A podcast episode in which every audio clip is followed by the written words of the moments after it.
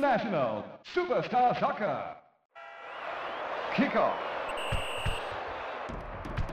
Saudações ouvintes, sejam bem-vindas e bem-vindos a mais uma edição do podcast Cenários, o programa que conta tudo sobre as partidas mais importantes da história do futebol. Chegamos aqui então ao nosso 17º programa e para poder corroborar com o que a gente fala em todas as edições, né, que o nosso arsenal de temas é bem variado e vasto, vamos chegando a um tema inédito, né? 17ª edição e falando pela primeira vez de Eurocopa. Estamos gravando aqui no dia 26 de junho, portanto, no meio aqui da Eurocopa de 2021. No sábado, daqui a pouquinho, começam os mata-matas dessa Euro. E vamos então lembrar de uma das grandes histórias desse campeonato que vai completando aí 61 anos, né? Era para ser uma edição comemorativa de 60 anos no ano passado, mas como sabemos, não houve condições para tal. Meu nome é Bernardo Stilac e como sempre estou aqui com Bruna Morelli. E aí, Brunão? Primeira vez falando de Euro aqui e contando uma história bem, bem interessante, né? Voltando ali ao início dos anos 90. Sim, e com muitos personagens que ainda estão até um pouco vivos né, na, na memória da galera, né? Uma história legal é, e também representa assim, um pouco uma mudança né, de, de status, né, de patamar da Euro, né? É história muito interessante. Bom dia, boa tarde, boa noite, né, gente? A pessoa tem que chegar contando, né? Mas é isso aí. Uma história legal é uma história um pouco simbólica também, né? Pra, pra gente, né? Esse ano, né? A gente já passou até susto nessa Eurocopa, né? E aí trazer uma história interessante aí. Exatamente, estou aqui também, como sempre, com Paulo Madri. O Paulo, é, a gente sempre fala né, que o nosso, nosso, a possibilidade de temas nunca vai se esgotar, e pela primeira vez, se eu não me engano, a gente está falando do futebol desses dois países, né? Duas escolas tradicionais, uma muito mais vitoriosa que a outra, mas de qualquer forma é uma estreia também de dinamarqueses e alemães aqui no Cenários. Ah, sem dúvida. E curioso, né? Porque é, duas histórias ricas, a da, da Alemanha mais, e a gente é, escolhe falar de um tempo em que talvez nenhuma das duas estejam no auge né, de suas é, escolas futebolísticas, muito embora tenham chegado a uma final. Né? É, a gente até vai ver pelo nível do jogo que não é aquelas coisas. A Dinamarca já é, distante da Dinamarca dos anos 80, né? e a Alemanha num, num, uma espécie de entre-safra nos anos 90 que, que durou aquela década inteira. E é, é curioso, porque se você olhar, a Alemanha teve resultados e mesmo assim a Alemanha se questionava. E isso levou à revolução do futebol alemão depois da Copa de 2002 é, e, e culminou, culminou na Copa de 2014. Então, é, é curioso, é muito interessante esse movimento alemão, porque mesmo chegando à final da Euro 92, é mesmo, é, se eu não me engano, foi a campeã da Euro 96, é, mesmo chegando à final da Copa em 2002, a Alemanha é, se incomodou com o futebol jogado, quis mudar, mudou e mudou para melhor. E aí é, esse ciclo termina em 2014. Essa história está muito bem contada no livro Gol da Alemanha, da, da editora Grande Área. Eu aqui fazendo propaganda de graça, mas é, é um livro muito bom e é dali que eu estou tirando essa toda essa esse prenúncio que eu tô que eu tô falando aqui. Perfeito, né? É, a gente, né, como disse, grava aqui no, no sábado, dia 26 de junho na parte da manhã. Logo mais entra em campo a Dinamarca contra o país de Gales pelas oitavas de final da atual Eurocopa. E a Dinamarca, sem dúvida, já é uma das grandes personagens dessa edição da Eurocopa. Né? Infelizmente, a gente teve esse susto, como o Brunão falou, na primeira rodada. O principal jogador do selecionado dinamarquês, o Christian Eriksen, jogador da Inter de Milão, com passagem muito marcante pelo, pelo Tottenham. Passou mal em campo, né? Ficou ali entre a vida e a morte, mas é, conseguiu se recuperar, né? Tá bem, parece que vai conseguir voltar a jogar.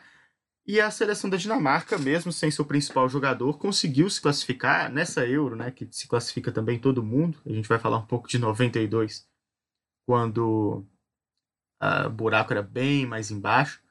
Mas é, a Dinamarca, que hoje né, virou uma, um xodó de muita gente por conta desse drama, é, já foi campeã. E foi campeã, parece que meio nos acréscimos, né? Como o Paulo contou.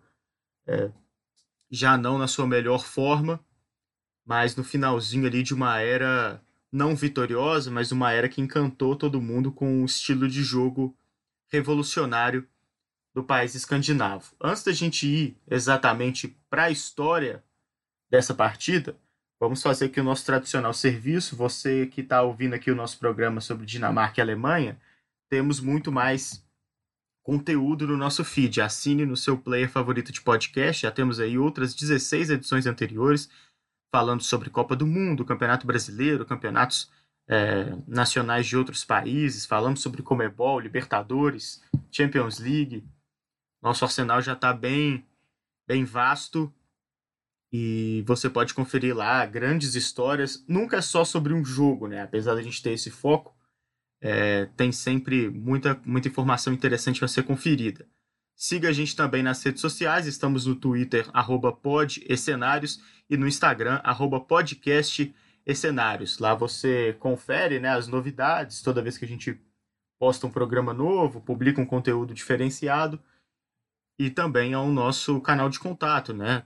Dúvidas, sugestões, reclamações, correções, é só entrar em contato com a gente a partir das redes sociais. Sem mais delongas, vamos então para o contexto histórico desta partida entre Dinamarca e Alemanha na decisão da Euro de 92. É, né, a gente já falou aqui que fizemos 16 programas anteriores e a gente já acabou falando um pouco sobre o ano de 1992. Quem acompanha o podcast Cenário sabe que a gente tem aqui como prática fazer um pré-jogo com um contexto histórico, né? Os principais acontecimentos no mundo naquele ano, quem nasceu, quem morreu, o que foi lançado no cinema, na música.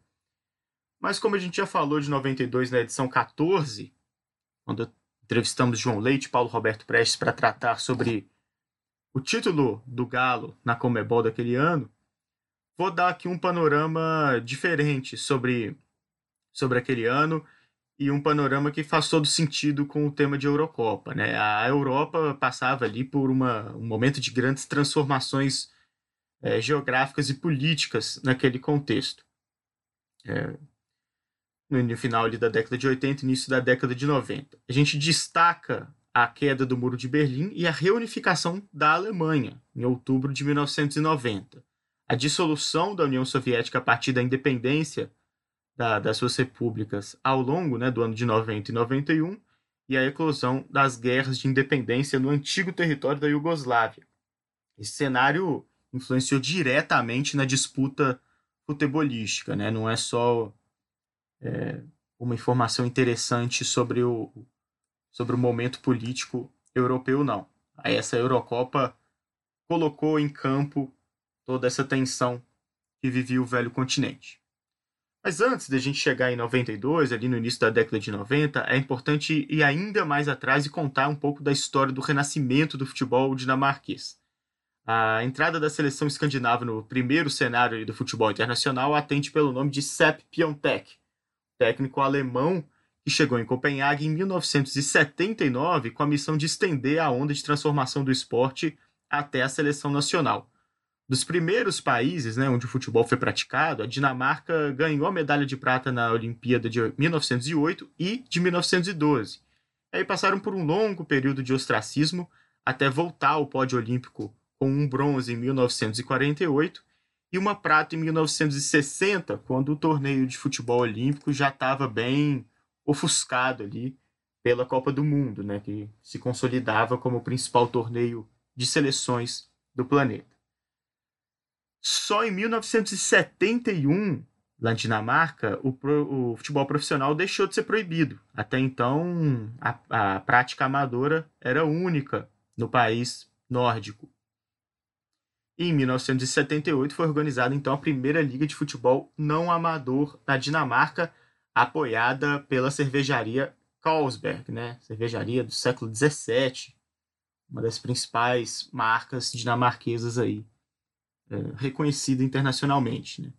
Ironicamente, a revolução do, do Piontek envolvia diretamente eliminar essa fama consolidada do, dos jogadores dinamarqueses de azarões que passava muito pelo apego ao amadorismo ali, a fama de, de desleixados, de beberrões dos jogadores dinamarqueses. Né? A seleção da Dinamarca tinha inclusive uma casa noturna de estimação. Toda vez que o selecionado era convocado, fechavam né? o bar e, e a festa rolava. Né? Tinha um, um tom ainda muito amador no futebol dinamarquês, compreensível, né? O futebol profissional só passou a ser legalizado no início daquela década. E estamos falando aqui de Dinamarca, né? O, o, último, na última premiação do Oscar, o filme vencedor do melhor filme internacional foi dinamarquês, chama Druk, e quem assistiu sabe que a galera lá não brinca em serviço. Não brinca em serviço quando o tema é virar os copos, né? A galera lá é boa de copo mesmo. Bom, sob o comando do, do técnico Piontek, a seleção dinamarquesa chegou até as semifinais da, da Eurocopa de 84 e até as oitavas da Copa do Mundo de 1986. Lá no México, o Piontek chegou no auge assim do seu rigor de, de disciplina né, com, a, com a seleção do, dinamarquesa. Ele chegou a dar treinos extenuantes para os jogadores na altitude e jogavam acoplados a balões de oxigênio e chegaram a fazer sessões que duraram de 8 da manhã até 11 e meia da noite. Então foi um choque mesmo, né? Assim, a galera que costumava tomar uma depois do, dos treinos, com o alemão a, a, parada ficou muito séria. Mas os jogadores entendiam, né? E, e abraçaram a ideia do Piontek porque dava resultado em campo. A parte tática também era uma fixação do alemão que dava preleções folcloricamente longas, né, que chegavam a durar três, quatro horas. E se inspirava principalmente na revolução do futebol holandês da década anterior, da década de 70. Com algumas particularidades, né? O time da Dinamarca, é, apesar de muito inspirado no carrossel holandês, tinha um foco maior no, no, nos jogadores carregando a bola, levando a bola por mais tempo, o passe era importante, mas não tão primordial quanto aquele time da Holanda. Isso está muito bem documentado ali perto, perto ali da página 320 do livro A Pirâmide Invertida, do Jonathan Wilson. Bom, ao final da década de 80, apesar desse grande momento da, da seleção da Dinamarca, foi, a, foi eliminado né, pela Espanha em 86, depois de ter feito uma fase de grupos é, primorosa, né, e poderia ter entregado o ouro na última rodada contra a Alemanha e pego uma, uma seleção mais fraca, mas mesmo assim quis vencer a Alemanha e acabou pegando a Espanha e ficou pelo caminho naquela Copa do México. Mas ao final da década de 80, o trabalho do Piontek já mostrava seus primeiros sinais de desgaste. Né? A Dinamarca caiu na fase de grupos da Euro de 88 e ficou de fora da Copa de 1990. Jogadores cruciais como o Preben Elkshire, Morten Olsen, Alan Simonsen, Soren Lerby e Frank Arnesen se aposentaram do time nacional e até o próprio Piontek deu adeus então ao país da Escandinávia para treinar a Turquia em abril de 1990. É, essa saída né, foi um pouco conturbada, apesar da, da população dinamarquesa até, até hoje lembrar com muito carinho do Piontek, né, um principal nome da história do futebol dinamarquês, porque na época tava com estouraram alguns escândalos, né, que o treinador possuía dinheiro no paraíso fiscal em Liechtenstein e a política fiscal da Turquia parece que agradou muito também o, o treinador alemão, já que essa questão na Dinamarca era bem pesada e parecia incomodar o técnico que foi embora ali aos, aos primeiros sinais de fim de ciclo na seleção dinamarquesa.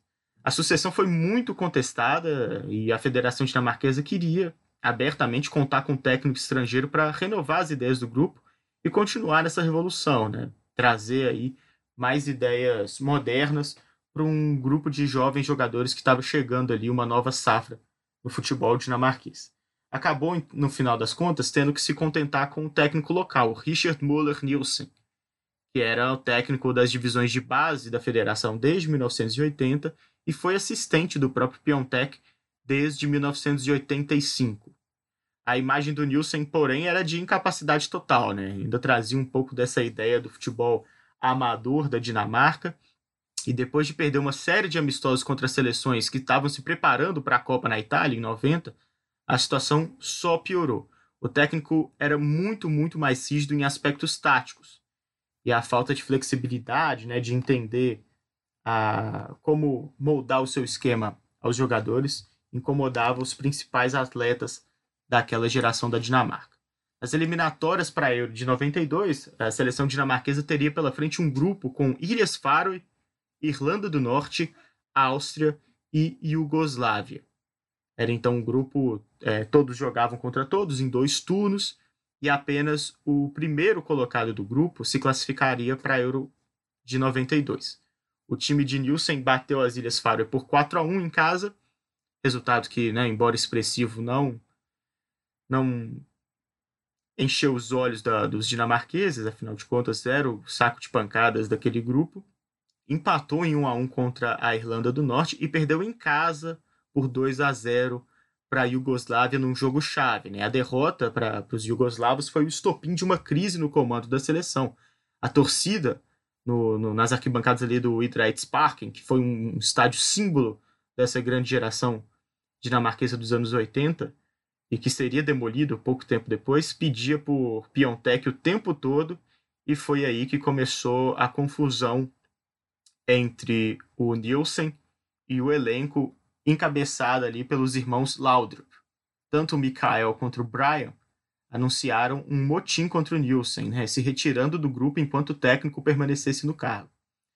O, o Brian falou né, que, que só voltaria quando o Nielsen saísse, e o Mikael chegou a anunciar, inclusive, a sua aposentadoria da seleção dinamarquesa, mesmo aos 26 anos e no auge da forma, né? Estava jogando no Barcelona e era um dos principais nomes do futebol internacional. O técnico, porém, é, acabou seguindo no cargo com aquele tradicional prestígio da diretoria, né? E é um, um eufemismo para dizer que o cara está na corda bamba. Sem as estrelas, né, e com uma mentalidade muito defensiva, a Dinamarca conseguiu sua revanche na rodada seguinte, batendo a Iugoslávia por 2 a 1 lá em Belgrado. Liderados em campo por Christensen e Poulsen, os dinamarqueses venceram todos os seus confrontos pelas eliminatórias até então. Mas não foi suficiente para garantir a vaga para Euro, já que a Iugoslávia foi ainda melhor e terminou a fase de grupos, a, terminou o grupo né, na primeira colocação com um ponto a mais. Portanto, a Iugoslávia se classificava para a Euro de 92. A Alemanha, que carregava ali o peso de ser atual campeã mundial, venceu a Copa do Mundo de 90, se classificou num grupo com o País de Gales, Bélgica e Luxemburgo. Eles venceram cinco dos seis jogos possíveis, tropeçaram apenas em Cardiff, quando foram visitar o País de Gales e levaram a pior. Só que entre as eliminatórias e o início do torneio, entra em campo aquela questão política que a gente comentou no inicinho aqui do nosso pré-jogo. É, a Iugoslávia se viu palco de terríveis guerras de separação e teve que ceder a vaga ao time da Dinamarca. Então a Iugoslávia, que se classificou para a Euro de 92, não pôde é, entrar em campo. Daqui a pouco a gente fala um pouco mais sobre isso. E a Alemanha, em contexto de reunificação, já estava contando desde o fim dos, do, de 1990, ano em que foi campeão mundial, com talentos da porção oriental do território alemão. Destaques para nomes como Matthias Sammer, Thomas Doll e Andreas Stone. Então a Alemanha, que já era campeã mundial, Alemanha ocidental na, na época, né, se viu ainda reforçada por, por talentos da então Alemanha Oriental. Bom, entre o início dos rumores e o anúncio oficial da saída da Yugoslávia da Euro, a seleção dinamarquesa continuou treinando e se preparando para a iminente participação na competição continental. E esse aí é um mérito total do Nielsen, né? Embora fosse muito contestado, os jogadores ficassem com o pé atrás e a torcida também, ele sacou que a, que a bomba ia explodir a qualquer momento na Iugoslávia e falou para os jogadores, ó, vamos continuar focando, vamos continuar treinando, conversou ali com a sua com a sua equipe técnica para poder montar o time ideal, para não ser pego de surpresa quando uma possível saída repentina da Iugoslávia acontecesse. Foi exatamente o que aconteceu. Né? A, a seleção da Iugoslávia chegou a se deslocar até a Suécia. Eles foram até Estocolmo, mas a UEFA decidiu suspender a participação da seleção após sanções da ONU contra o país por conta de crimes contra a humanidade registrados no, no conflito interno. É, sem dúvida, né, dessa era moderna, uma das guerras mais violentas e mais bem documentadas. Né? O mundo estava chocado com o que acontecia na Iugoslávia naquele momento. É, Para gente que gosta de futebol, fica a dica também do documentário Rebeldes do Futebol, narrado pelo Eric Cantona, que conta a história de, de jogadores e de pessoas né, que usaram o futebol como instrumento de, de rebeldia. E conta a história do Sócrates, conta a história do Carlos Caselli e conta a história também de um treinador de futebol é, bósnio em Sarajevo durante a guerra da, da dissolução da Iugoslávia que atravessava a cidade assim em meio a bombas e tiros para dar aula para as crianças e não deixar que elas ficassem sem sem o treino de futebol delas para né, espairecer a cabeça nesse momento tão complicado é um ótimo filme e é uma grande história. E mostra um pouco também da, da situação que fez com que a UEFA né, suspendesse a participação da Iugoslávia nesse torneio de 1992. Menos de duas semanas antes da bola rolar para a abertura da Euro 92, a Dinamarca então teve a sua participação confirmada. Prêmio para o Nielsen, que estava já né, com, com o time preparado e com a sua escalação pronta e ainda contou com a volta do Brian Laudrup. Ele se desculpou com o técnico publicamente, falou que conhecia há bastante tempo, afinal foi técnico da base, né? Foi técnico, foi auxiliar também do Piontech e voltou o Brian, o irmão mais novo, mas o mais velho e mais talentoso, inegavelmente, ficou de fora, né? O Mikael disse que seria injusto porque ficou dois anos fora da seleção e que não tinha participado da reta final vitoriosa da, das eliminatórias para a Euro. Não seria, portanto, é, justo que ele participasse agora, enfim, da competição e ficou de fora. Peso enorme aí para a seleção da Dinamarca ficar sem o seu principal jogador. Vamos então agora para Euro 92 propriamente dita. Oito seleções participariam da competição, sete classificadas através dessas eliminatórias que a gente contou, e a Suécia, que jogava na condição de anfitriã. A Suécia foi escolhida pela UEFA como, como anfitriã desse torneio, numa disputa ali com a Espanha. Mas a Espanha, em 92, já estava recebendo a Olimpíada em Barcelona, já estava recebendo também conven é, convenções internacionais para o clima, estava muito movimentado e a UEFA decidiu que seria mais interessante mandar o torneio para a Suécia foram formados dois grupos com quatro seleções cada. Os dois primeiros colocados avançavam até as semifinais. O primeiro grupo era formado por Suécia, Dinamarca, França e Inglaterra, e o segundo grupo por Holanda, Alemanha, Escócia e a Comunidade dos Estados Independentes, sigla SEI, que foi o nome adotado pelas antigas repúblicas soviéticas. Outra questão política envolvendo essa Euro 92 a União Soviética tinha se classificado através da, da, das eliminatórias, como primeiro colocado da sua fase de grupos, só que nesse meio tempo é, houve a dissolução da União Soviética, né, e as repúblicas se declararam independentes. Como já tinham se classificado para o torneio, no entanto, e também na Olimpíada de 92, foi, foi adotada a ideia da comunidade de estados independentes para que os atletas não ficassem de fora. É, a CEI era formada por Rússia, Ucrânia, Belarus, Cazaquistão, Uzbequistão, Turcomenistão, Quirguistão, Armênia, Azerbaijão, Moldávia e Tadiquistão.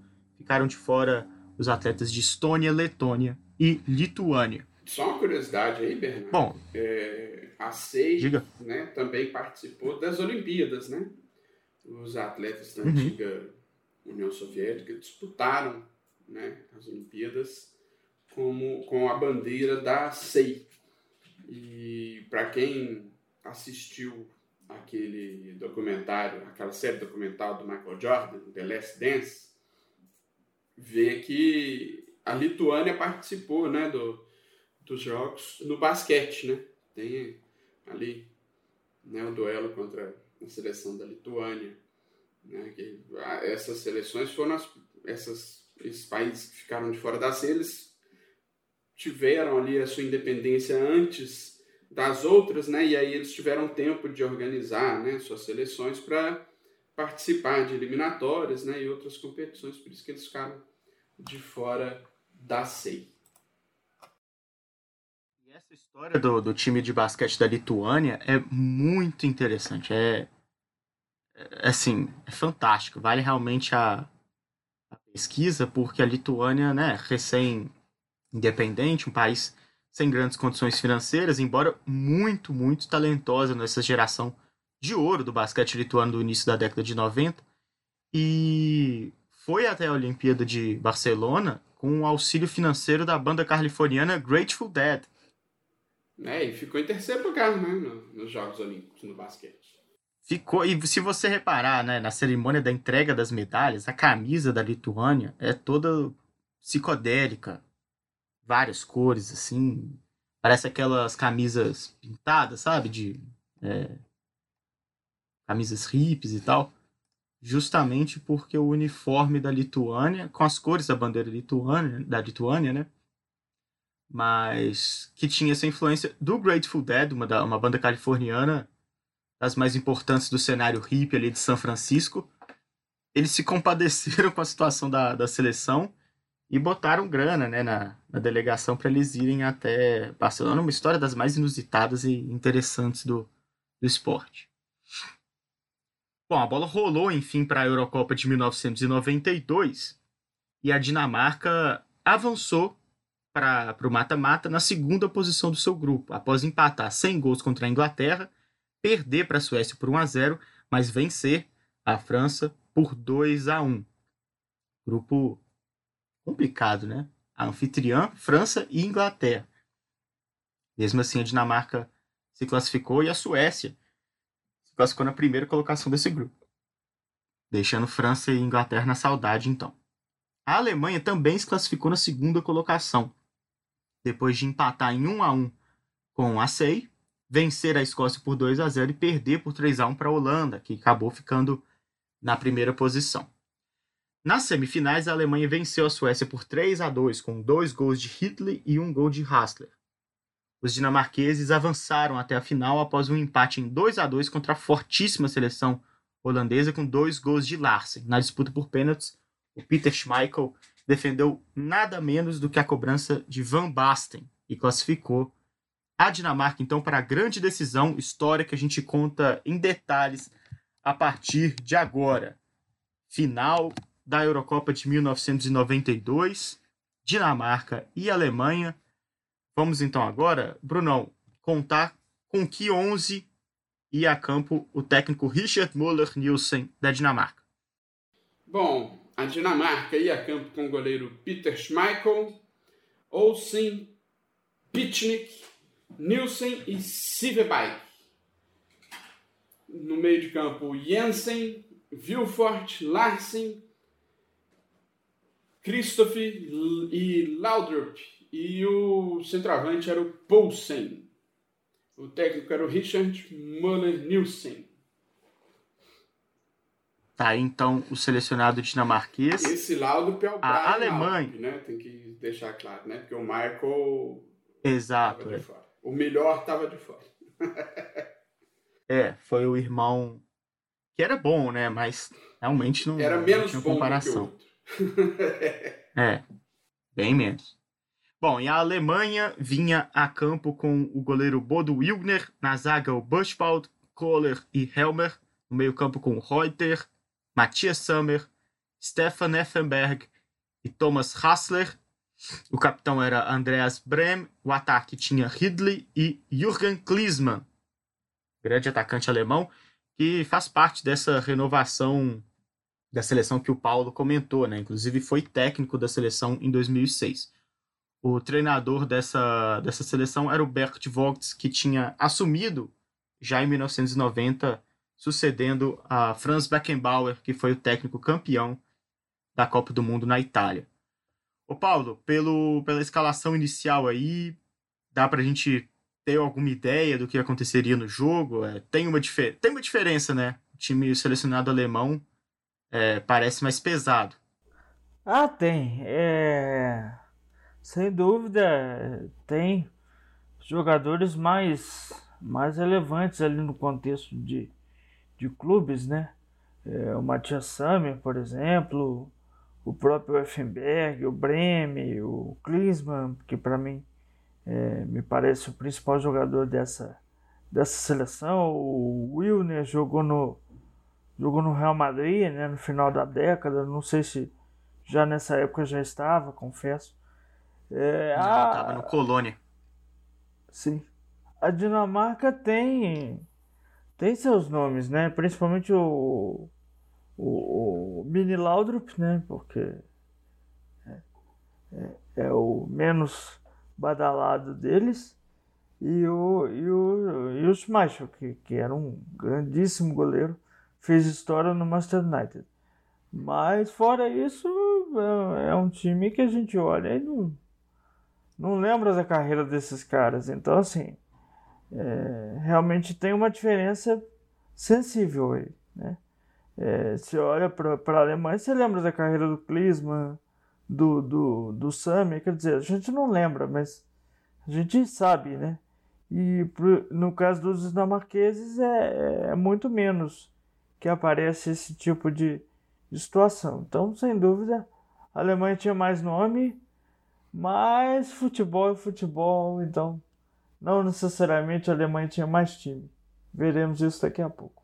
É, e o time da Dinamarca, com vários jogadores que atuavam no futebol alemão, né? Então, é, por exemplo, o Andersen, lateral esquerdo, ele jogava no Colônia, do, do Bodo Jugner. O Poulsen, né, o atacante, jogava no Borussia Dortmund. O Laudrup, o Brian Laudrup, né, jogava no Bayern de Munique. O, o Christensen, atacante, também jogava no Schalke 04. Então, Nessa época faria mais sentido a gente falar que eles conhecem os alemães, né? Porque realmente é uma época diferente do futebol, porque no mundo não tão globalizado, não dava para ficar assistindo todos os campeonatos o tempo todo e ter tantos jogadores né, com passagem pelo futebol alemão, atuando no futebol alemão, pode ter feito a diferença para essa Dinamarca, uma seleção com muitos dantes, né, Paulo? Ah, sim. É, 92 era uma época de, de, de escolas mais é, fechadas em fronteiras, né? Então, é, sem dúvida, é, quando você tem esse tipo de intercâmbio, os jogadores assimilam e, de certa forma, acho que isso influencia o jogo. Sim, né? A gente tinha mais marcadamente as escolas de futebol nessa época, tinha menos intercâmbios, então, é, que se tem em relação a esse jogo é, sem dúvida, é, cria um condicionamento diferente é, em relação à a, a maioria das partidas da época. Ô, Brunão, só antes da gente ir diretamente para o lance a lance, como o jogo não teve grandes momentos, grandes intervenções dos goleiros, falar um pouco antes né, da, da partida de Jugner e Schmeichel, que são goleiros icônicos e goleiros importantíssimos dessa década de 90, e como a gente já tinha trazido, inclusive, no programa de número 14, né, com o João Leite comentando sobre a evolução dele, de um goleiro do fim da década de 70 para o início da década de 90, é, nomes importantes dessa nova era de, de goleiros, né, até de um novo jeito de, de jogar a posição. Vale lembrar também que é, essa Euro de 92 foi a última grande competição antes da, da proibição do recuo, de pegar de mão depois do recuo. É. é eu tenho mais lembrança assim de ver quando era moleque do Ilgner do que do Schmeichel. Justamente porque o Ilgner foi para o Real Madrid, né? E a, na época a Bandeirantes passava o Campeonato Espanhol. E então eu cheguei a ver um pouco mais do Hilgner em ação do que o, o Schmeichel. O Hilgner era um bom goleiro. É, ele ainda era um goleiro assim de transição, né, dos goleiros é, clássicos para os goleiros modernos. Se você reparar, ele tem a postura um pouco mais alta do que a dos goleiros de hoje em dia, né? Ele não tinha, jogava com o joelho tão flexionado, mas era um excelente goleiro. Ele até ganhou o prêmio de goleiro europeu do ano na temporada 91. Né? Ele já tinha sido. Ele foi quatro vezes seguidas o goleiro do ano na Alemanha, jogando pelo Colônia, que não era né, um time de tanta expressão.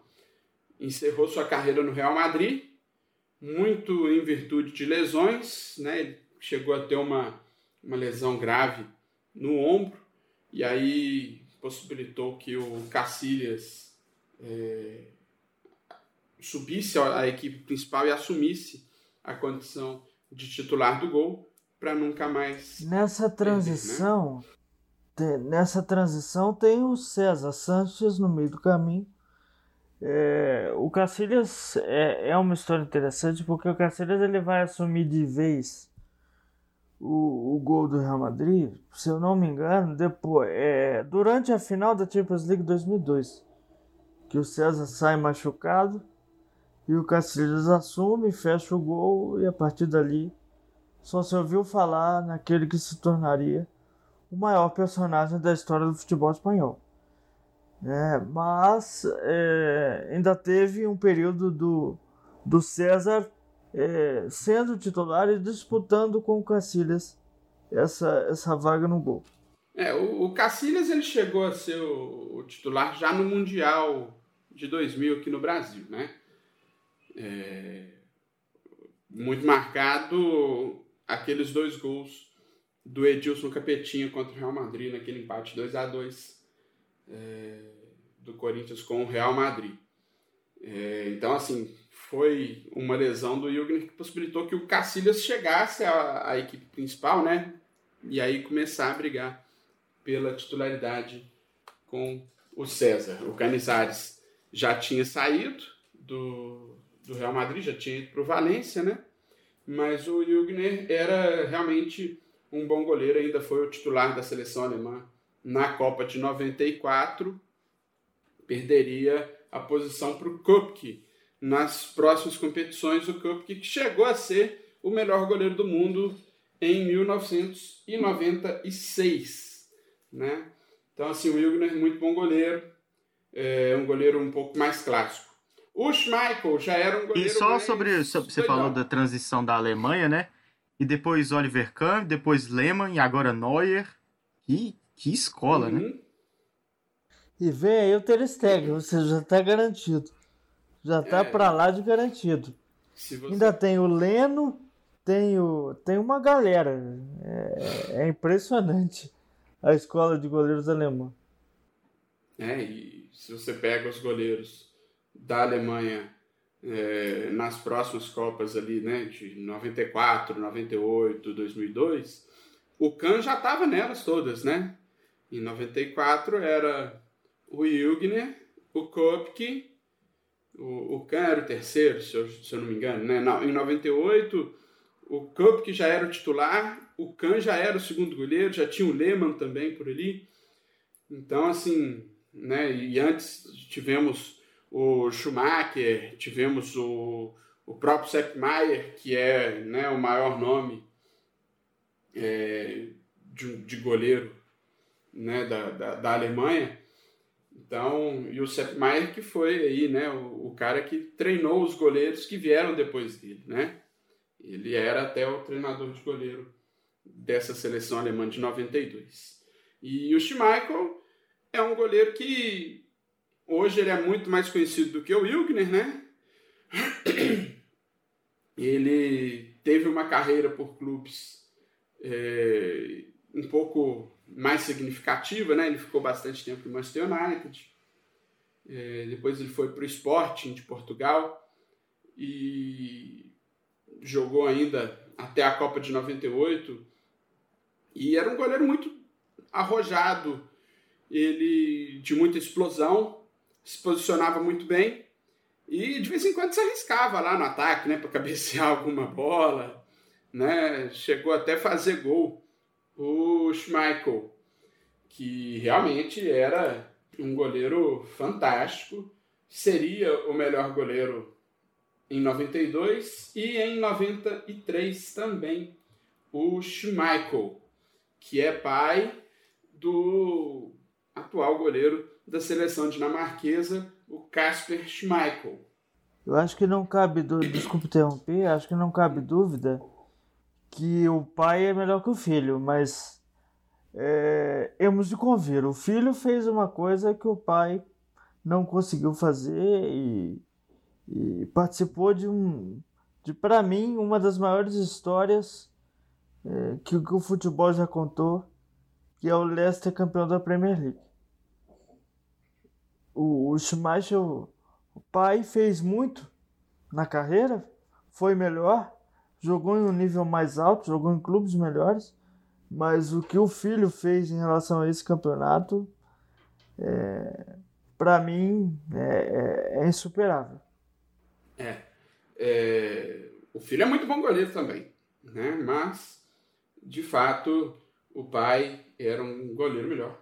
O Schmeichel, o Peter Schmeichel, que foi o goleiro titular na conquista da Champions League de 98-99 pelo Manchester United. É, a final, inclusive, que foi a despedida dele do Manchester United. Ele que já havia acertado sua transferência para o Sporting de Portugal. E teve uma carreira bastante duradoura, né? Ele se aposentou já aos 40, 40 anos, né? Em 2003 ele, depois do esporte, ainda passou pelo Aston Villa e foi se aposentar no Manchester City. Era realmente um grande goleiro e, junto com os irmãos Laudrup, era um dos símbolos dessa geração da Dinamarca. O Schmeichel, que eu tenho certeza que foi o único que o Zagallo não confundiu com um dos Laudrups na famosa preleção para o jogo das quartas de final da Copa de 98 grande Schmeichel, o Casper Schmeichel, que segundo o pessoal lá do Falha de Cobertura, é o único ser humano do mundo que cresce de produção quando o pai está assistindo. Schmeichel, o pai, né, viu aquela temporada toda do, do Leicester na, nas arquibancadas e o, e o filho mandou muito bem. Bom, é... vamos então né, para a partida propriamente dita, jogo é, na Suécia, no Live Stadium, para uma torcida bem, bem animada ali, muita gente da, da Dinamarca, muito alemão também. É, esses jogos na Europa são interessantes porque a galera se movimenta mesmo, né? E o juizão Bruno Galler, da Suíça, apitou o início da partida. Teve início então ali a grande decisão da Eurocopa de 1992. Início de jogo travado ali, com a Alemanha buscando um pouco mais o gol, mas ainda sem grandes chances, até o sétimo minuto. Ali na primeira etapa, o Summer avançou pelo meio e encontrou o lateral direito Reuter, que saiu na cara do Schmeichel e o goleiro dinamarquês fechou bem o ângulo, mandando para escanteio. Vamos conferir como foi esse lance na narração de Bruno Morelli. Sai para o campo de ataque, a equipe da Alemanha. Reuter faz o passe para o Samir no meio de dois. Olha o passe enfiada de bola para o Reuter dentro da área. Saiu bem o goleiro Schmeichel. Fechou bem o ângulo, goleirão dinamarquês. O Reuter tentou dar o toque de cobertura, mas o Schmeichel conseguiu mandar a bola pela linha de fundo. É escanteio para a seleção alemã que chega com perigo pela primeira vez no jogo. Tá aí então a primeira chegada de perigo da Alemanha que seguia alugando ali o ataque na, no campo de defesa da seleção dinamarquesa. Aos 13 minutos, o Butchwald recebe com espaço pelo meio e bateu de muito longe para a defesa tranquila de Schmeichel. Um minuto depois, a Dinamarca avança pela primeira vez, consegue sua primeira finalização com Jensen, que chutou também de muito longe do gol. A bola foi fraca, torta, sem levar perigo, mas de qualquer forma é um lance importante porque a Dinamarca acordou para o jogo, né? Apareceu pela primeira vez, né, Paulo, nos 15 primeiros minutos de domínio completo da Alemanha, porque embora não não estava conseguindo furar a defesa dinamarquesa, um time que defendia com muita garra, né? Dava para ver essa aplicação tática do técnico Nielsen em campo, mas sem muita criatividade. A Alemanha ficava com a bola sem, sem dificuldades ali no, no seu campo de ataque. Sim, a gente vê, né? É pouco lance, mas sem dúvida a Alemanha tinha totalmente a iniciativa do jogo. É, tinha um jogo controlado até ali. A Dinamarca realmente não tinha feito nada até então. Né? E de repente é, a gente vai ver como, como o roteiro do jogo. É, como futebol é futebol, né? Porque é, quem, quem, quem domina é a Alemanha e quem, e quem coloca a bola na casinha é a Dinamarca. Exatamente, né? Pouco tempo depois ali dessa, dessa primeira finalização, a Alemanha continuava da primeira finalização da Dinamarca, a Alemanha continuava no ataque, mas a Dinamarca, aos 18 minutos, conseguiu uma boa escapada pelo lado direito. É, o, a defesa da Alemanha conseguiu fazer bem o desarme, mas na sequência se embolou com a bola, não conseguiu dar sequência a, ao jogo. O Bremen foi desarmado ali pela lateral esquerda do, do, da defesa alemã. O Poulsen foi até a linha de fundo e foi muito inteligente, né? Percebeu que o cruzamento para dentro da área estava ali um pouco congestionado e rolou para trás para o Jensen, que chegou batendo com muita força. Nada pode fazer Bodo Wilgner. Gol da Dinamarca na sua segunda viagem ali até o campo de ataque. Vamos conferir como foi o primeiro gol do jogo na voz de Bruno Morelli. Tenta a chegada da Dinamarca pela ponta direita com Poulsen. Foi desarmado por baixo. Bushwald tenta sair jogando Pro Breme foi desarmado no carrinho, a bola espirrou. Pro bolso e tocou para trás pro Jensen, bateu! Gol!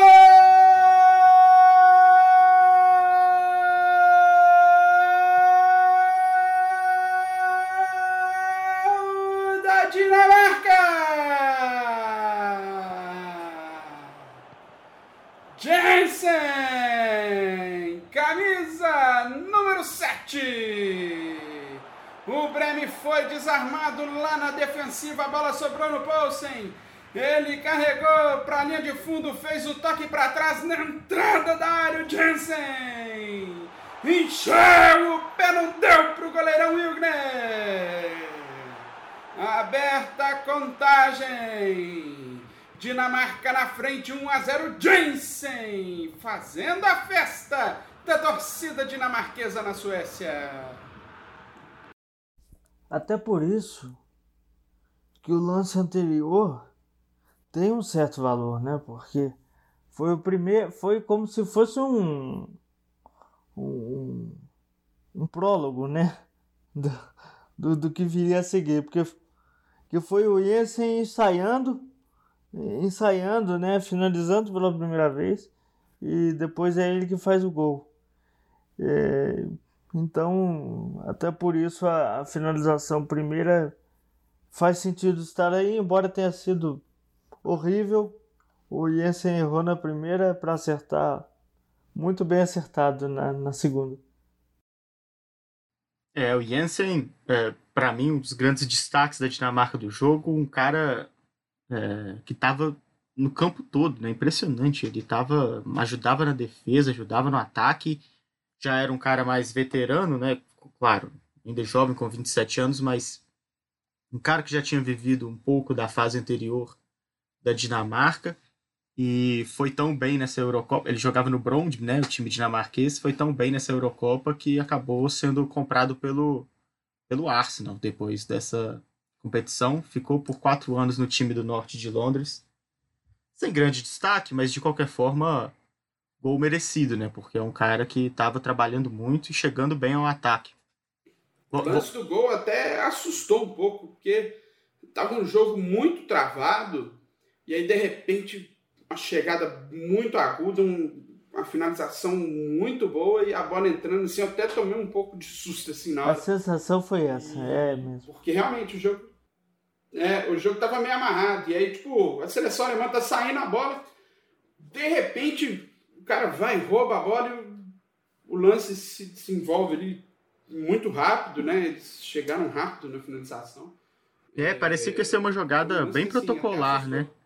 Que o, que o Poulsen ia pegar essa bola e mandar para a área, mas o mérito, claro, do Poulsen, né? Que percebeu a chegada e fez um passo consciente, mas também do Jensen, que além de chutar muito bem, é, não era para ele estar ali, né? Ele estava marcando lá atrás, de repente ele apareceu na área. Realmente. Para mim, o, o, o jogador muito, o jogador mais interessante que eu vi da Dinamarca em campo foi o foi o Jensen. É, foi, foi um gol para tentar destravar um pouco realmente esse jogo, embora o que aconteceria depois não não não, corresponderia né, às expectativas. O jogo continuou amarrado, a Dinamarca agora até mais tranquila se defendia e aos 23 minutos o Klinsmann recebe bola de Efferberg e gira para bater cruzado de primeira. O Schmeichel fez grande defesa espalmando para escanteio. Vamos conferir como foi esse lance na narração de Bruno Morelli. Vai saindo a Alemanha pelo centro do gramado, dominando Effenberg. Vai avançando, conduzindo a bola pelo meio. A marcação chegou, ele faz o passe na frente pro Klinsmann. Bateu de primeira, espalma Schmeichel! Grande defesa do goleirão dinamarquês. Na jogada do Effenberg, o Klinsmann fez o giro, bateu de primeira, rasteiro no cantinho. Goleirão Schmeichel caiu e conseguiu dar o tapa, mandou para escanteio. Tá, então, bela defesa do Schmeichel, segurando o zero no placar alemão. Aos 29 minutos, cobrança de escanteio ensaiada da Dinamarca, o Laudrup acha o Sivbaek na entrada da área, ele pega muito bem na bola e complicou o Wilgner, que mandou de novo para escanteio uma jogadinha que tá em falta, né? Eu, eu, eu percebi, fiquei pensando nisso, até anotei. É, é raro ver hoje em dia esse tipo de, de cobrança de escanteio. E a gente assistindo esses jogos antigos era mais comum, né? O cara bate o escanteio direto para a entrada da área, onde tem um jogador já preparado para para arrematar o gol. Não sei se os jogadores hoje têm mais explosão, até a bola chegar na entrada da área é mais fácil para o zagueiro já estar tá em cima, mas é um, uma jogada interessante. Tanto é pouco comum que a gente hoje, eu posso estar tá tendo uma impressão errada, mas é, a minha impressão é que tanto não é comum hoje que você não vê a entrada da área tão resguardada mais. Você vê muito mais os jogadores é, todos focados na área do que alguém ali para o rebote. E aí é, chama atenção porque, ao mesmo tempo que, que mostra uma tendência, fortalece a ideia de que será que não poderia ser usado outra vez? Porque está escancarado, tem espaço para usar. Então é, é curioso. O, professor Silvinho está tentando fazer isso lá no Corinthians. Eu acho que foi no jogo Corinthians e Bahia, bateram um escanteio assim na entrada da área. Mas aí eu também não sei se foi o cara que errou, se foi intencional, porque esse time do Corinthians também é bem ruinzinho, né?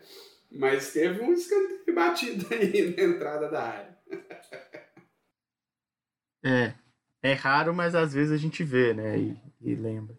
Eu quero acreditar que ficou em desuso porque as pessoas estudaram, perceberam de alguma forma que, que não era uma estratégia eficiente, mas nunca se sabe, né? O futebol é meio é, arcaico, principalmente no Brasil, arcaico em relação a essas variações. Bom, aos 32 minutos, o Pleshnik derrubou o Klinsmann na intermediária da Dinamarca e recebeu o primeiro cartão amarelo do jogo. Aos 34 minutos, o Effenberg pisou no tornozelo do Jensen e também recebeu o amarelo. E esses 30 minutos foram, né, dos 30 aos 40, o momento da, o açougue aberto, né? Os carniceiros de plantão foram todos amarelados. Aos 38 minutos foi a vez do Hassler, que acertou um carrinho por trás no Christoph e foi advertido com cartão amarelo também. E esse carrinho, meu amigo, né? Que porrada, o, cara. O juizão, como diria, como diria o craque Neto, esse juizão era um banana, né? Pois é. Porque foi uma tesoura. Até os 30 o pau comeu. E aí resolveu dar cartão do nada, né? Eu, só rolou essa pancadaria toda aí entre os 32, entre os 30 e os 40, porque o juiz deixou o pau comer solto, deixou livre, né? Ele é. demorou para resolver usar o cartão. Ele achou que tinha esquecido, né, o cartão. Eu acho que ele percebeu que, que não ia ter jogo, né, se ele não, não intercedesse, porque foram todas entradas muito duras, né? Mas essa do, do Hassler foi especialmente violenta. Essa, essa aí levantou até a alma do Christoph, coitado, não só o corpo dele, porque olha. Ele ficou no chão um tempão, né? Assim, mas a gente tem visto. Que rolar né? para fora. Eu não sei o que vocês acham, mas para mim a gente tem visto que é, os jogos antigamente eram bem mais violentos tinham entradas bem mais ríspidas e a punição era menor. Então era outro, era outro, o sarrafo era outro. E isso tornava o futebol mais violento. Depois que regulamentou mais, até demais, às vezes, né? Qualquer contato é falta, principalmente aqui no Brasil. Sandro Merahit, que eu diga, era assim como árbitro, como comentarista, é ainda mais irritante, porque a gente presta mais atenção. É, mas enfim, é, o futebol era mais é, mais ríspido mesmo, né? Mais violento. É, acho que a ausência de imagem ao tempo todo, né, favorecia, porque essa entrada do Hassler não pude deixar de pensar, e aí vou ter que trazer essa polêmica de novo aqui. É, acho que hoje com o VAR ele seria expulso, porque ela, assim, a imagem ela é muito forte, né? Muito impactante, porque ele chega com as duas pernas, trava o, a perna do Christoph e, e, com muita violência, né? Eu acho que é, é, era uma entrada que hoje seria para cartão vermelho. Sim. Também acho. O, o, Neymar não tinha sido jogador do Santos nessa época. Ele ia jogar em time pequeno, porque ele ia ser um cara tão caicai, ele ia ficar marcado e é, a carreira ou, dele não ia decolar. Ou então iam, iam é, encher ele de, de suplemento, né, para ele ganhar corpo, porque o Neymar na época do Santos era muito magrinho, né? Foi o Luxemburgo que falou, né, que ele era filé de borboleta. pois é. E... Mas enfim, é. Então ele seria realmente dos 30 aos 40. No time do Marcelinho Carioca, né? Para cavar uns pênaltis, umas faltas, né? porque também tinha isso, né? Nessa época o povo batia mais, mas também tinha muito mais jogador que cavava faltas, né? É, o Marcelinho era mestre de, de cavar faltas, né? É, o Euler, o Paulo Nunes. É, o, o, o, o Aloysio Chulapa até, até depois, né? Até ali no, na primeira década do, Sim século XXI. Mas eu falo assim, esses jogadores um pouco mais franzinos, né? Uhum. Eles cavavam um pouco mais de faltas do que né, hoje em dia é aceitável. Hoje não se aceita, além do, do da questão do VAR, né? Como os jogadores querem muito ir para a Europa, né? E isso lá não é uma coisa bem vista, né? Os jogadores já não são tanto de ficar cavando faltas. Exato. Bom, é, então voltando aqui ao jogo, dos 30 aos 40, realmente pouco aconteceu em relação ao futebol mesmo. O momento onde a pancadaria correu, correu solto e o árbitro suíço teve que começar a intervir com cartão amarelo para é, é, uma expressão terrível, né? Do, do, da execrável função de comentarista de arbitragem aqui do Brasil, mas ele teve que controlar um pouco o jogo. Bom, e aos 45 minutos, o lance derradeiro da primeira etapa, o Effenberg recebeu na, na ponta direita, finalizou da entrada da área. O Schmeichel não quis segurar a bola, preferiu ali não correr o risco e mandou pela linha de fundo. Termina então a primeira etapa, vitória parcial da Dinamarca por 1 a 0, mas não dá para dizer, né, Paulo, que a Dinamarca produziu o suficiente para sair de campo com a vitória. A Alemanha at atacava mais e chegou a criar chances perigosas aí. O Schmeichel teve que trabalhar. Ah, sem dúvida. A Dinamarca teve o gol. A Dinamarca teve o gol. Só que o lucro da Dinamarca é que o jogo foi ruim. Então a Alemanha também não produziu tanto. Produziu mais do que a Dinamarca, mas não é que a Alemanha merecesse um gol. O ponto não é a Alemanha merece, merecia um gol e o jogo merecia estar empatado em 1 a 1. Não, o ponto é, o jogo merecia estar empatado em 0 a 0. É, é verdade. Foi um primeiro tempo bem nervoso, né? As duas equipes com dificuldade de, de encontrar o melhor caminho até a meta. Bom, vamos então para a segunda etapa e ver se a situação muda, né? Se o segundo tempo fica um pouco mais solto. Já começa pela mudança na Alemanha. Entrou o Doll no lugar do Matthias Sammer, que era um daqueles caras que a gente falou, né? Que era que era proveniente da antiga Alemanha Oriental. Bom, aos nove minutos da segunda etapa, o Laudrup recebeu na esquerda e saiu cara a cara com o Bodo Wilgner. O goleiro alemão salvou, mas o bandeirinha já estava marcando posição irregular do jogador dinamarquês. O Laudrup, que ainda no primeiro tempo fez uma belíssima jogada ali pela lateral direito que não deu em nada, né? Saiu, saiu driblando Jogou todo mundo. Jogou bem o segundo estilo... tempo. Jogou Ele saiu driblando estilo Maradona, assim, né? E acabou passando a bola ali pelo, lado esquerdo, atravessando a bola. E o seu companheiro não, não conseguiu dar, dar prosseguimento à jogada. Toda vez que ele quis carregar a bola na diagonal da esquerda para o centro, no segundo tempo ele conseguiu. Toda vez ele conseguiu. Ele ganhou essa jogada é, em, todas as, em todas as tentativas. O, o segundo tempo do Laudrup foi, foi bastante bom. Ele foi a, a, a grande. É, válvula de escape e peça mais perigosa, mais lúcida, mais rápida, mais habilidosa da, da Dinamarca. O irmão dele era, era, era superior, mas o Brian Laudrup de bobo também não tinha nada. Muito rápido, né? O Laudrup realmente talentoso. Aos 10 minutos, Reuter recebe amarelo por deixar a perna em Vilfort. Mais um cartão amarelo para a seleção alemã, portanto. Aos 12 minutos, olha aí, Laudrup carregou pelo meio e mandou nas costas do Poulsen. Não conseguiu é, continuar a jogada de ataque da Dinamarca, que a gente já percebe um pouco mais ofensiva nesse segundo tempo, né, Paulo? Com mais espaço, né, Bernardo? Eu acho que é, ficou mais claro no segundo tempo, talvez até pela saída do, do Samir e a entrada do Doll no intervalo, né, na Alemanha ficou mais é, escancarada para a Dinamarca o meio de campo em, em, transição. Então tinha mais oportunidade de contra-ataque. E por isso que a, que, a, que a Dinamarca apareceu mais no ataque, no, no jogo reativo. Porque o jogo alemão não funcionava e de repente o jogo reativo da Dinamarca se abriu. Aos 15 minutos, por exemplo, o Plechnik avança, o zagueirão avançou é, até o campo de ataque, arriscou de longe e a bola foi muito longe do gol.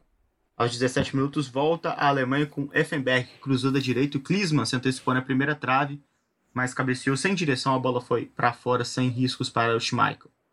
Aos 21 minutos, mudança na Dinamarca. Entrou Christiansen e saiu Sivbaek. Aos 26 minutos, Laudrup, de novo ele, avançou bem pela esquerda e foi trazendo para dentro até encontrar Vilvort, entrando livre pelo lado oposto. Ele bateu cruzado e a bola passou perto do gol de boa do Ilgner. Vamos conferir como foi esse lance na narração de Bruno Morelli. Consegue recuperar a bola o Christoph lá dentro da grande área. Faz o passe longo para o Laudrup. Dominou. Passou Defenberg. Vai conduzindo. Ainda o Laudrup no campo de ataque. Vai para a jogada individual. Olhou para o lado. Achou o Vilfort na direita. Dominou. Invadiu a área. Bateu cruzado. Bateu para fora. Chegou com perigo Vilfort. Na jogada do Laudrup pela esquerda foi conduzindo, chamou a marcação toda em cima dele e ele teve visão. Jogou lá do lado direito a infiltração do Vilfart. Bateu cruzado, bateu mal. A bola foi pela linha de fundo. É tiro de meta para a Alemanha. Tá aí boa chegada da Dinamarca de novo, né? Começando pelos pés de Brian Laudrup. É, vamos ter agora uma, uma sequência de, de bons momentos, né? Foi talvez esse o, momento mais quente da partida, porque dois minutos depois, aos 28 da segunda etapa, o Klinsmann, o Alemanha deu o troco, o Reuter achou o Klinsmann na direita, o atacante fez belo corte na marcação e cruzou no segundo pau. Nielsen desvia um segundo antes da bola chegar em Hitler. Na sequência do lance, cobrança de escanteio e o Schmeichel opera um milagre em cabeceio preciso de Jürgen Klinsmann. Vamos ver como, vamos ouvir a narração de Bruno Morelli para esse lance.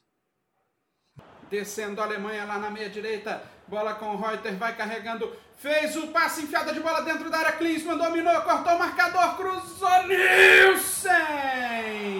se estica todo o zagueirão dinamarquês. O Ridley ia fechando no segundo pau, mas o Nilson se esticou todo e conseguiu dar um biquinho na bola e mandar para corner. Olha o cruzamento do escanteio, a cabeçada do Klinsmann, espalma Schmeichel! Grande defesa do goleiro dinamarquês, um milagre! A cabeçada forte do Klinsmann foi buscar o goleiro Schmeichel.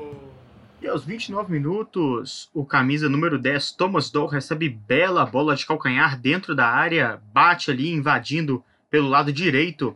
A bola acaba tocando no goleirão Peter Schmeichel e sobra de cabeça para o Hidlow, camisa 11, tentar, mas a defesa estava esperta no gol aberto e afastou o que poderia ser o gol alemão. Vamos ouvir agora como foi o lance na voz de Bruno Morelli? Bola sobra tranquila para o Bushfold lá no campo de defesa. Faz o passe lá na ofensiva para o Dow de primeira, deu no Reuter de primeira lá na frente. Buscando o Klinsmann de calcanhar para o Dow, invadiu a área, limpou o marcador, bateu. A bola explodiu na zaga, ele cruza, desvia de cabeça o Ridley. Desviou para fora, mas já não valia mais nada porque o Bandeirinha disse que a bola saiu logo depois da primeira tentativa do Dal de fazer o cruzamento. A bola explodiu na zaga e saiu. O Dal deu sequência, mas o Bandeirinha já tinha parado o jogo. Chega com perigo a seleção alemã em busca do empate contra a Dinamarca. Bom, é, se a Alemanha já estava pressionando, atacando muito mais, foi a vez da Dinamarca dar a tônica do que foi essa partida. Se no primeiro tempo é, ficou na defensiva e conseguiu achar um gol, no segundo tempo também resfriou a pressão do, do time alemão com o melhor remédio possível né, no futebol, metendo a bola para o fundo das redes. A bola ficou sendo disputada pelo alto ali na intermediária da Alemanha e na confusão a bola sobrou para o Wilford, que limpou muito bem o Helmer e bateu no canto direito do Wilgner para matar o jogo, fazer o segundo gol e dar fim à grande pressão alemã ali por volta dos 20 até os 30 minutos dessa segunda etapa. Vamos conferir a narração desse gol. Fica no bate-rebate, dá um chutão lá atrás a zaga da Alemanha. Nilson de cabeça pro Vilfort. Dominou, limpou o marcador, bateu! Gol!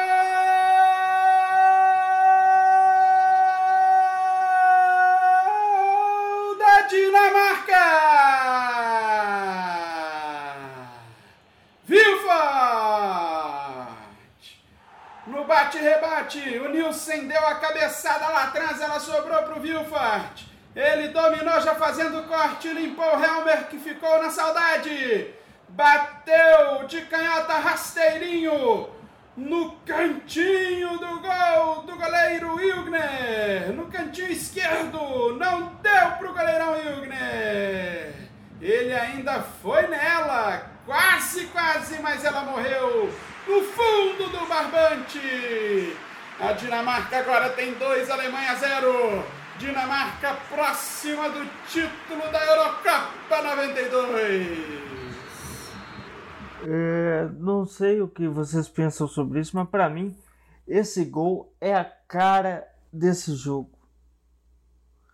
esse gol com essas disputas pelo alto. A bola só desceu quando chegou na, na, na, na, na, na parte final mesmo, quando chegou no cara para cortar e bater. É, uhum. Foram três toques que ele deu na bola.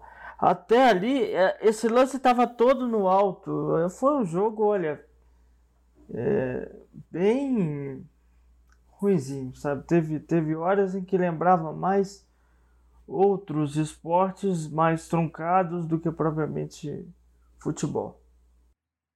Mas, mas apesar disso, né, a gente vai ver que aos 36 minutos a Alemanha faz uma substituição, o Effenberg saiu para a entrada do Thor, já é uma tentativa ali do, do, do técnico alemão para tentar, né, desesperadamente nos últimos 10 minutos de partida, reverter essa vantagem.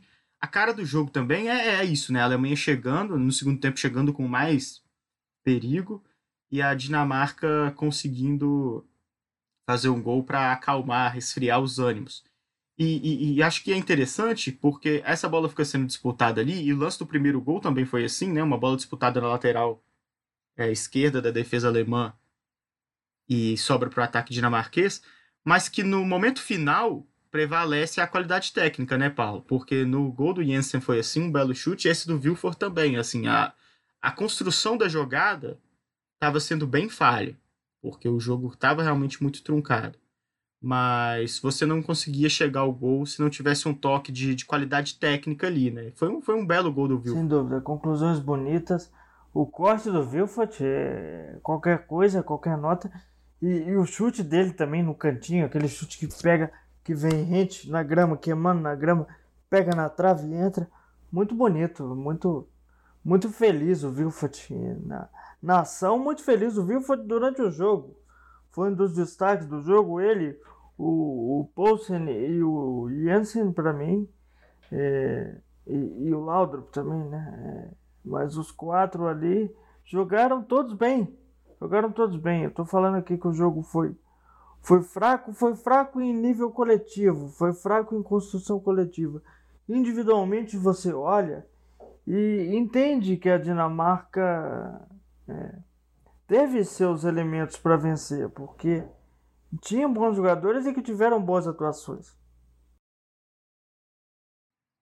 Perfeito. Bom, é, aos 37 minutos, a Alemanha tentava ali diminuir seu prejuízo. O Doll cruzou da esquerda, o Ridley fez bem o pivô, mas o Thor isolou a bola no que seria uma chance é, de ouro né, para a Alemanha diminuir a vantagem. Vamos conferir como foi esse lance na narração de Bruno Morelli. Bola espirrada na canhota, sobrou pro Dol, levou para a linha de fundo, cruzamento, Ridley escorou, pivô, bicuda do Tom. Mas pegou de bico, pegou embaixo, isolou. Ele estava dentro da área, de frente pro gol. Ele podia escolher para onde chutar.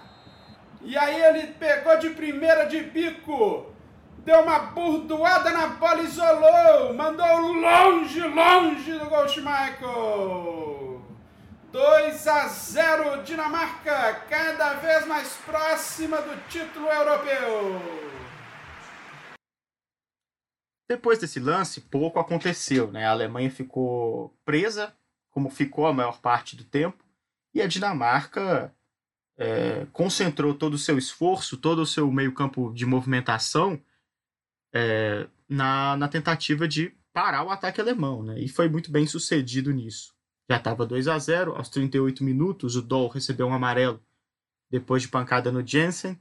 E o Klinsmann, aos 43, também levou amarelo, também por bater no Jensen, que sentiu na pele aí a, a o peso desse título, né? Se alguém foi para casa marcado pelo título, não só pelo gol, mas pelas pancadas, foi o Jensen, que provocou nesse finalzinho de jogo dois cartões amarelos para o time alemão e ficou bem pendurado, hein? Tomou, foram cinco cartões amarelos para a Alemanha, apenas um para a Dinamarca.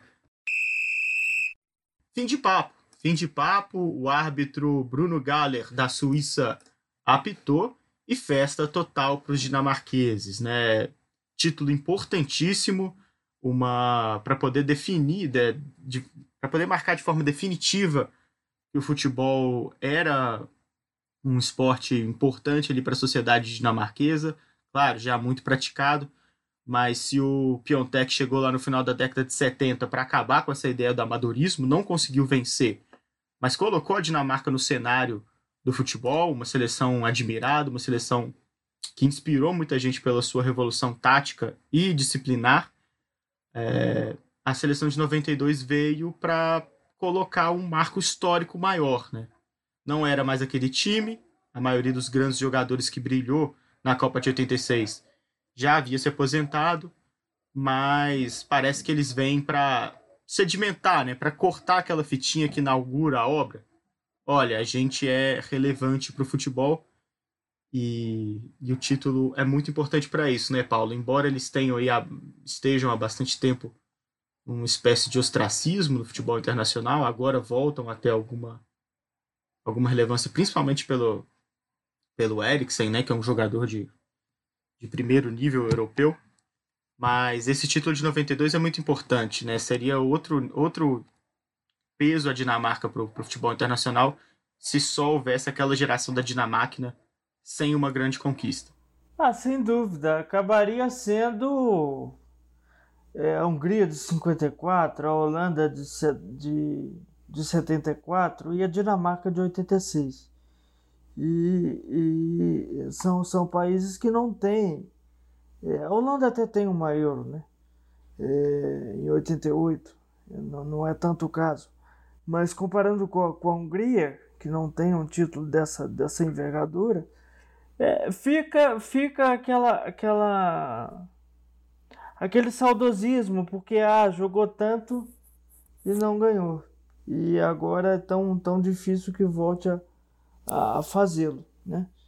Então ficaria uma, um, uma, uma pontinha faltando, né? Ficaria sempre aquela, aquela, aquela alfinetadinha incomodando ali. Esse título veio para pacificar isso. Foi uma, foram duas gerações, né? Uma que é, inaugurou e é, mudou de certa forma o futebol até, até mundial, encantou mundialmente, mas não ganhou, e a outra que veio mais pragmaticamente para ganhar e para meio que, como, como você disse, fechar um ciclo, né? A gente não sabe é, em que momento e se a Dinamarca vai conseguir abrir um outro ciclo, né? Mas é, veio para fechar, para pacificar, é, de certa forma, é, esse ciclo é, dinamarquês. Vamos agora para fechar essa partida, né? Já falamos lance a lance, trouxemos ali os pormenores, as narrações da grande final da Eurocopa de 1992. Uh, trazer as notas, né? A gente sempre dá as notas aqui para os jogadores depois da partida. A Dinamarca teve Schmeichel com 6,5, ou sem o capitão com 6,5, mesma nota de Piernick, Nils e Nielsen. Na lateral esquerda, Siv Baek com nota 6. O meio-campo que a gente comentou bastante, John Jensen, 7,5, maior nota. O Kim Vilford, autor do gol, do segundo gol, 6,5. Larsen, 7. E o Christoph, 6,5. No ataque, Brian Laudrup, 7. E Poulsen, também 7. A nota do técnico Richard Muller Nielsen é também 7, nota alta, acho que principalmente né, pela reviravolta que ele deu, é, consertando ali a sua imagem de amadorismo, né, meio um caipirão ali norueg... É, dinamarquês. E... e mérito também de ter ficado treinando, focado essa seleção, mesmo quando a vaga pertencia à Iugoslávia. E, infelizmente, né, tragicamente, não pôde participar dessa competição. Na Alemanha, o Bodo Wilgner teve nota 6, mesma nota de Buchwald, Kohler, Helmer e Reuter. No meio-campo, Matthias Sammer teve 6,5, Stefan Effenberg 5,5 e Thomas Hausler também 5,5 pelas faltas, né? Batia muito raso. Andreas Brem, nota 6, 6,5 para Ridley e para Klinsmann, mesma nota 6,5 para o técnico Bert Vogt. Vou passar a bola agora para o Bruno Morelli, que vai trazer para a gente um pouco do que aconteceu depois dessa Eurocopa de 92, um breve pós-jogo, para a gente saber também é, o que aconteceu depois dessa partida, né? Qual foi o peso dessa partida para o cenário do futebol internacional? Bom, vamos lá. Após a Euro 92, o Michael Laudrup retornou à seleção dinamarquesa, que alternou bons e maus momentos. É, não conseguiu se classificar para a Copa dos Estados Unidos em 94, mesmo tendo chegado à última rodada das eliminatórias em primeiro lugar. Na última rodada perdeu para a Espanha por 1 a 0, com gol do Fernando Hierro. E ficou em terceiro lugar, pois foi ultrapassada também pela Irlanda no saldo de gols. Em 95, credenciada pelo título europeu de 92, venceu a Argentina na Copa Rei Fad, que depois se tornaria a Copa das Confederações. Essa foi a última edição com esse nome de Copa Rei Fad lá na Arábia Saudita. Na final, 2 a 0 para é, Dinamarca, os gols de Michael Laudrup e Rasmussen. Na Euro 96, não conseguiu é, sucesso na defesa do título. Foi eliminada ainda na primeira fase, num grupo que tinha Turquia, Portugal e Croácia. A Dinamarca ficou à frente apenas da Turquia. O técnico já não era o Richard Müller Nielsen. Ele foi demitido no outono de 95 e foi substituído pelo sueco Bo Johansson. O Johansson tornou o time mais ofensivo e classificou a Dinamarca para a Copa de 98 na França, é, marcou os últimos bons momentos dos irmãos Laudrup na seleção. Na atual edição da Euro, a Dinamarca tomou um susto logo no primeiro jogo. Seu principal jogador, o Christian Eriksen, teve um mal súbito em campo e caiu desacordado. As cenas muito chocantes, muito fortes, né, porque muito parecidas com cenas de jogadores que faleceram no gramado, como o Miklos Ferrer, o Foé, o Serginho do São Caetano, né? Mas graças a Deus ficou tudo bem, sobreviveu, mas o susto foi grande e agora há uma incerteza a respeito da sequência ou não da carreira do Eriksen. Já a seleção da Alemanha defendeu o título mundial na Copa de 94, foi eliminada nas quartas de final pela surpreendente Bulgária de Stoichkov e Balakov.